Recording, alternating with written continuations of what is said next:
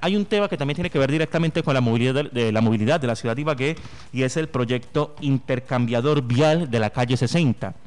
Tenemos eh, contacto telefónico con César Picón, fue funcionario de la administración de Guillermo Alfonso Jaramillo. Doctor César, buenos días, bienvenido a Golpe de Opinión. Camilo, muy buenos días para usted y para toda la audiencia. Usted hace una crítica hoy en una columna de opinión en torno a este proyecto. ¿Por qué no está de acuerdo con el mismo? Bueno, no, más que no estar de acuerdo es, creo que hay otras prioridades que podrían convenirle a, la, para mejorar la ciudad, la, movilidad de la ciudad, Camilo. Eh, lo primero es, es que cuestiono la utilidad de la obra en la medida en que eh, se está pretendiendo hacer una acelerar el paso por una intersección como es la calle 60 con carrera quinta, que al final el propósito pues probablemente quede, quede cuestionado en la medida que las vías que recibirían el tubo vehicular no tienen una capacidad importante como para garantizar que efectivamente vaya a haber un desatazo en la movilidad de la ciudad. Las, eh, próximo a esa intersección hay, hay, hay cruces semafóricos, a, tanto los 10 metros hacia la 60 y hacia bajando por la quinta hay cruces semafóricos que detendrían el flujo vehicular. Como segunda medida, eh, pues en este momento nadie se queja del trancón que hay en la 60 como si se está quejando del, trancón que se forma en la avenida Pedro Tafur eh, al paso por la glorieta de Mirolindo y del éxito justamente eh, para conectar la Pedro Tafur con la avenida Guaviná, la avenida Quinta. Eh, adicionalmente, eh, eh, es altamente probable que con la expansión que está teniendo la ciudad hacia la zona baja, todos los planes parciales que se están desarrollando sobre la vía del aeropuerto y sobre la inmediación de Micaleña, pues las intersecciones de Mirolindo y del éxito vayan a ser mucho más demandantes en el futuro. Si ya en el plan maestro que se hizo en el 2018 quedó notificado que reciben mucho más flujo vehicular en horas pico esas dos intersecciones que la de la 60 Coquita, pues mucho más será en los próximos años cuando todo el desarrollo de la ciudad se haya consolidado en esa zona baja de la ciudad. Luego estoy, estoy entonces previendo que una inversión cuantiosa, multimillonaria como la que se pretende hacer en la 60 Coquita, primero termine siendo ineficaz en la medida que las vías aledañas no tienen la capacidad para recibir el flujo y para poderlo repartir adecuadamente. En segunda medida, que hay otras prioridades que sí podrían convertirse en una solución o al menos proyectar una solución estructural a, a, los problemas de movilidad en la ciudad, como intervenir esas dos intersecciones que he dicho, o continuar la calle 103 que esta alcaldía ya empezó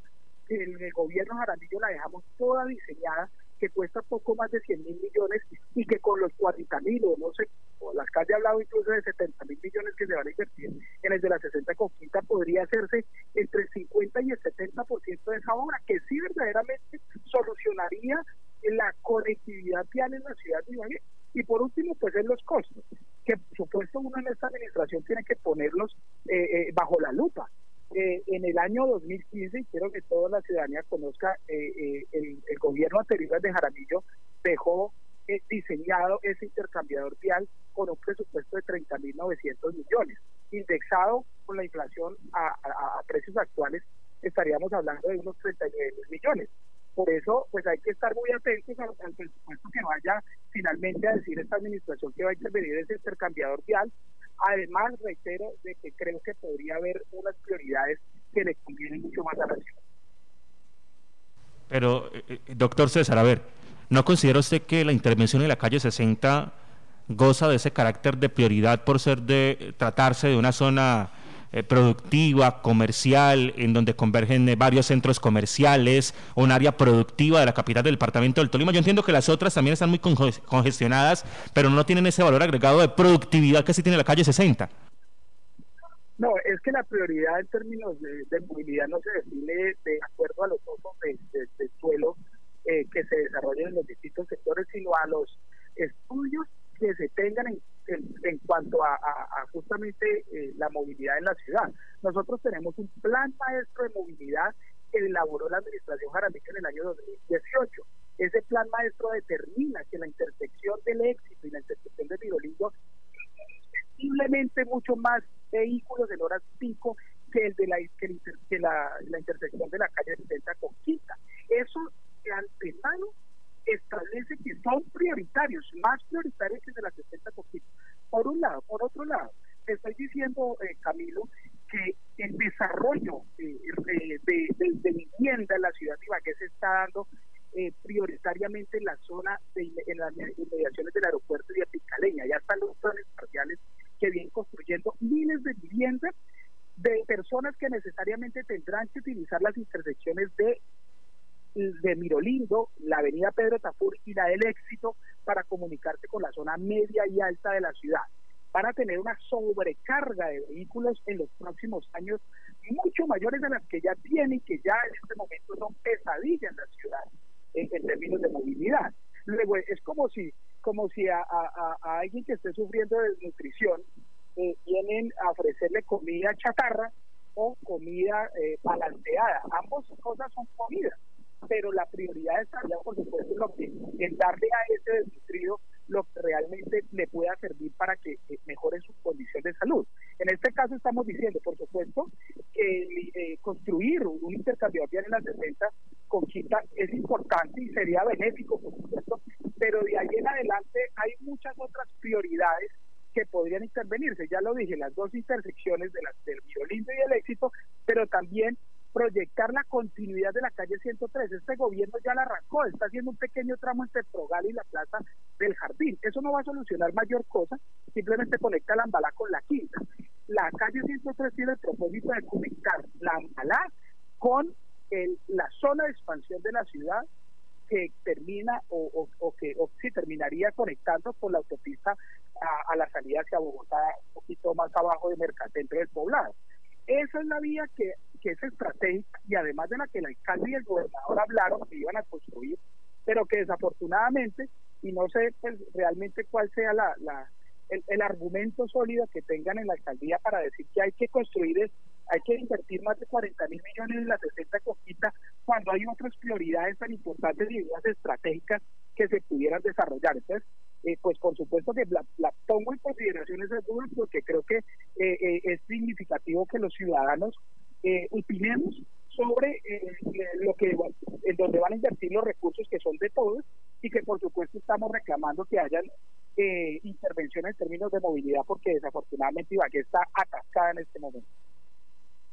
Pero entonces, eh, doctor César, si usted considera que la intervención en la calle 60 no tiene el mismo carácter de prioridad como si lo reclaman otras zonas para la movilidad de la ciudad de Ibagué, ¿por qué la alcaldía, en manos de Andrés Hurtado, escogió este punto prioritario para la intervención? ¿Por qué considera? Esa es una buena pregunta para hacerle a ellos. ¿Cuál es el argumento técnico, por un lado, y el, argumento político que se tenga para tener que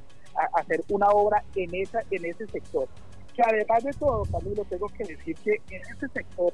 se requerirá la gestión previa, es decir, la compra, la compra de predios para poder hacer no solamente las obras, sino también las, las conectantes que, permitan el flujo alrededor de, esa intersección.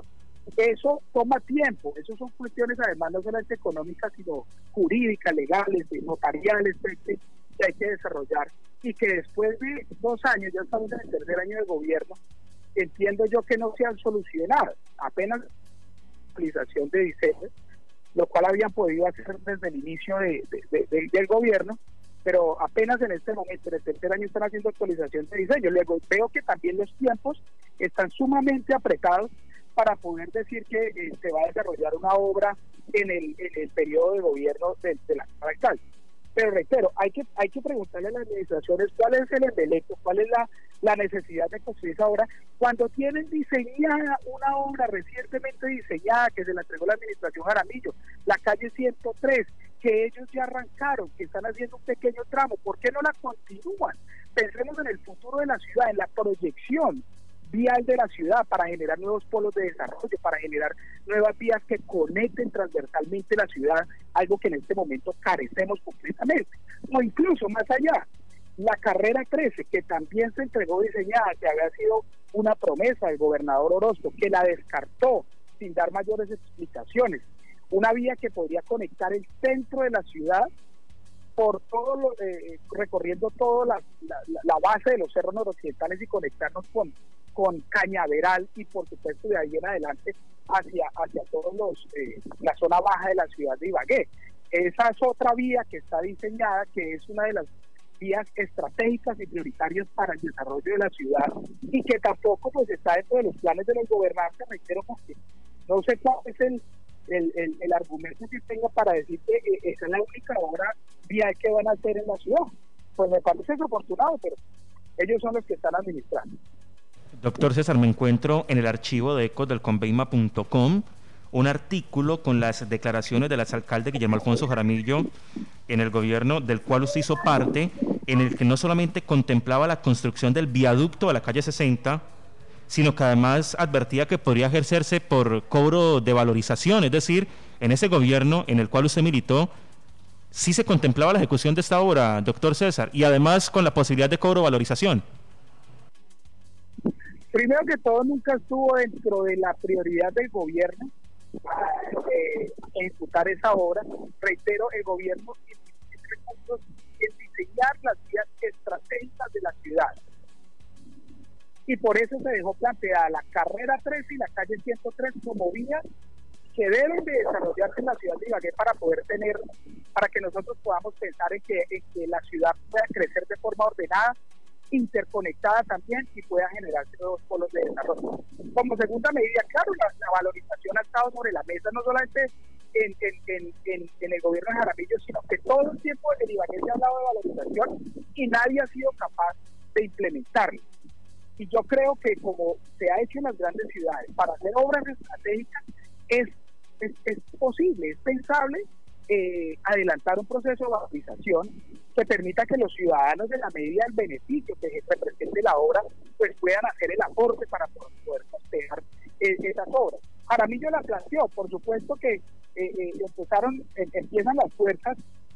las fuerzas que, que, no contemplan este tipo de, de, modelos de financiación que son por supuesto que políticamente cuestionables pero que a la hora de la verdad muchas eh, en, las, sobre todo en las, en las grandes ciudades, pues son un instrumento clave y claro para poder desarrollar las obras estratégicas. Se ha hecho en las grandes ciudades para desarrollar un sistema estratégico de transporte público. En esa medida, Jaramillo la planteó, no se, no se, no se adelantó, no se desarrolló. Hay un estudio de prefactibilidad y que se ha hecho para allá tal vez un más no recuerdo el año 2014 sobre la, algunos eh, valores que se valorización, pues yo creo que es un tema que se puede y que se debe retomar algún día en la ciudad de Valle, porque claramente hay que decirlo, eh, el presupuesto municipal no no no no alcanzará más las dos horas que por supuesto hay que pensar en mecanismos que permitan hacer los cierres financieros y de